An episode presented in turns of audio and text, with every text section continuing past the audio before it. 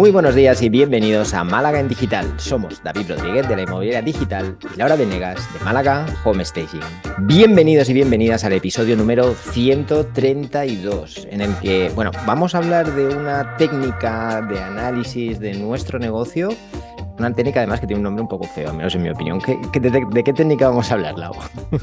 Vamos a hablar del DAFO, eh, porque después de más de 130 episodios, no sé cómo no le hemos dedicado uno todavía a El DAFO, FODA, eh, se conoce de distintos nombres, pero bueno, es una técnica muy interesante para evaluar cómo está nuestra empresa a nivel interno y a nivel externo.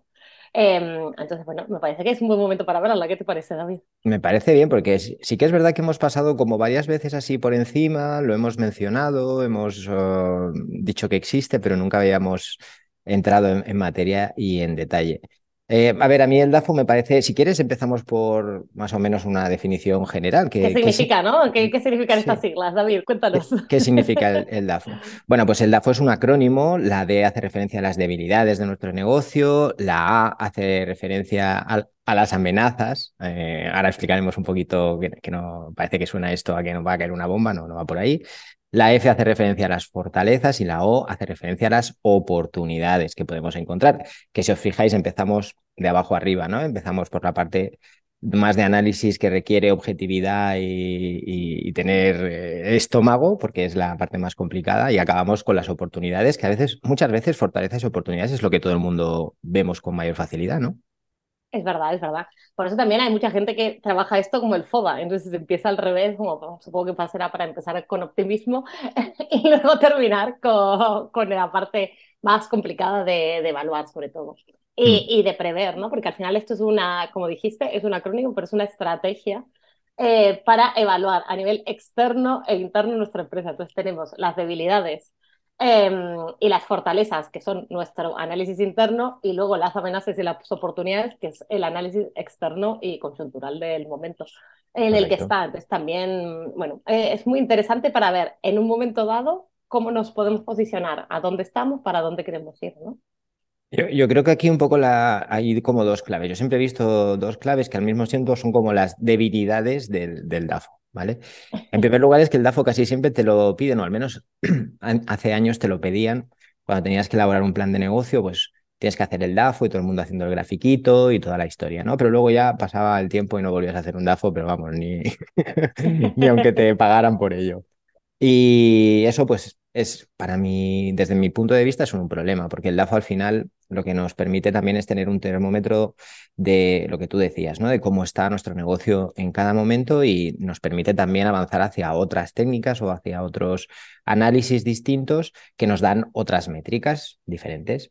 Y luego la otra cosa que yo veo también un poquito complicada o, que es también una debilidad de este método es el hecho de lo difícil que resulta muchas veces ver o, visualizar o afrontar las propias debilidades de nuestro propio negocio. ¿no? Generalmente, sobre todo cuando empezamos, empezamos con un enorme optimismo de que lo que tenemos es muy bueno y de que prácticamente somos, no, diré únicos, pero que aportamos un valor superior a los demás y que por eso nos lanzamos. ¿no? Una, una especie de fe injustificada en lo que vamos a hacer, cosa que no está mal, porque al final, si no, probablemente ni empezaríamos.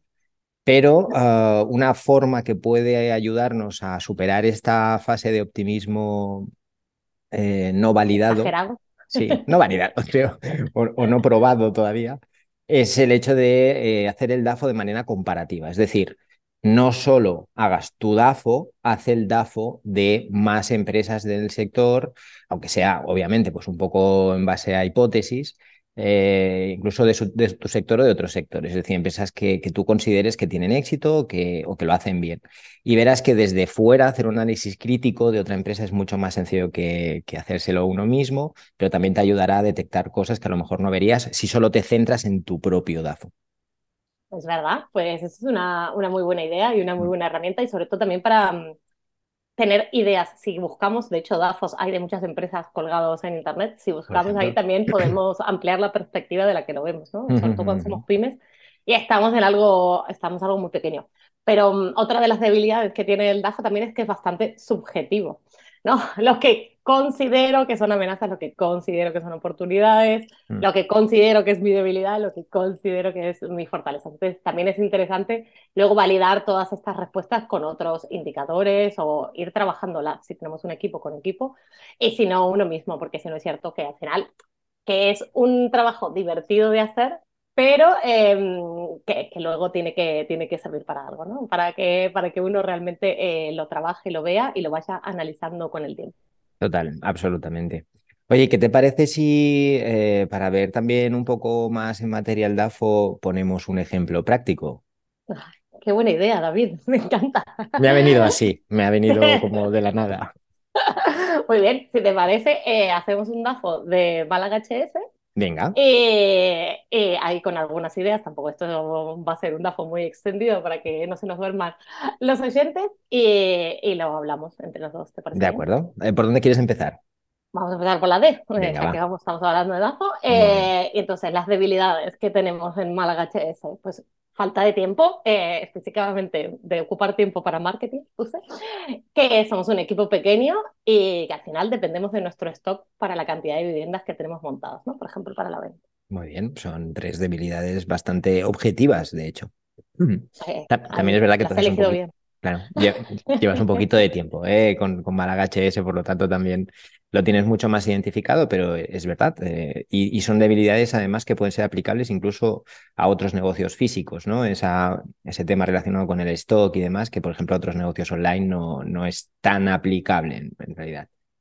Vale, pues eh, seguimos con las amenazas.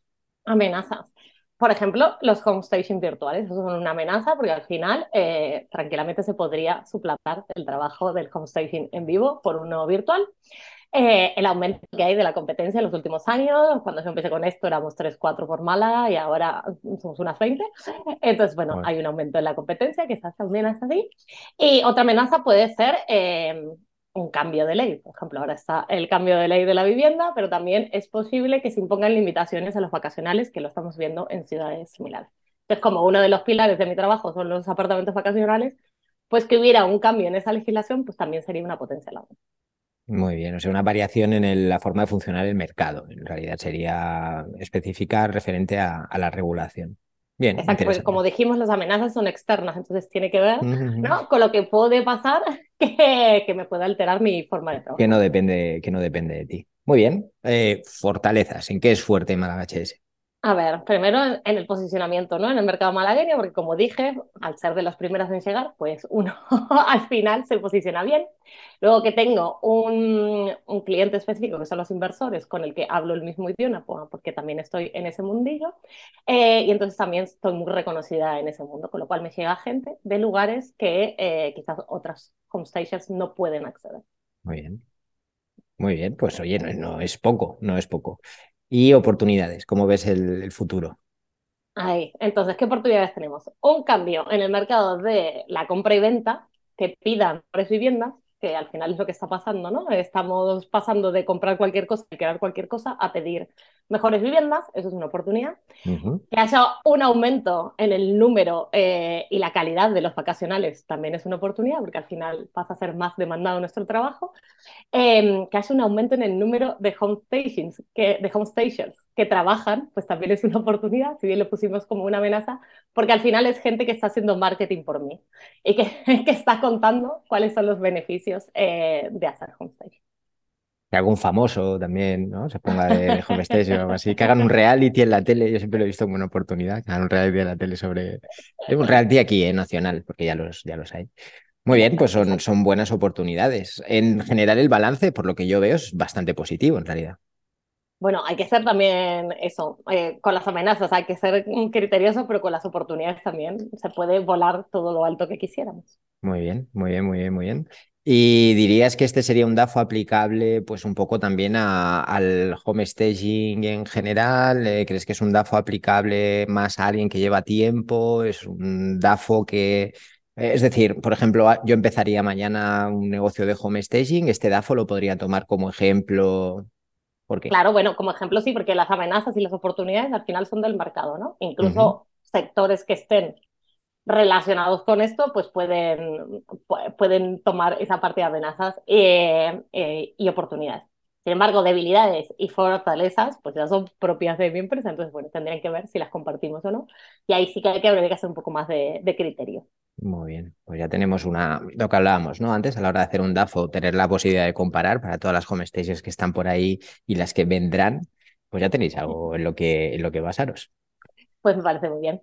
Y con eso ya estamos, ¿no? ¿Te parece? Creo que hemos cubierto, hemos dado un Sí, otro, otro día analizaremos algo de la, de la inmobiliaria digital. Otro día me, mojaré yo el culete y veremos a ver algo de, del negocio.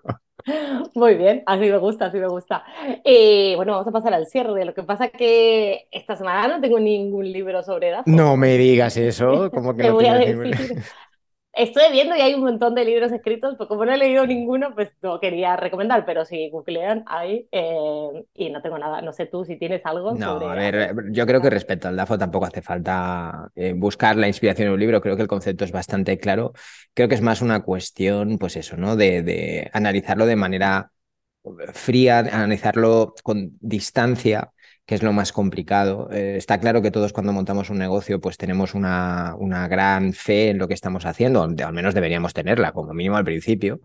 Eh, y por eso puede ser lo más complicado un poco, pues, coger esa distancia. Yo diría también utilizar la gente que tienes a tu alrededor, a veces, eh, pues, esos comentarios que parece que te pueden, que están hechos para desanimarte o que están hechos como, no, con mala intención, pero de tu entorno, que te dice, pero ¿cómo te vas a meter esto? Si el mercado está no sé qué, si...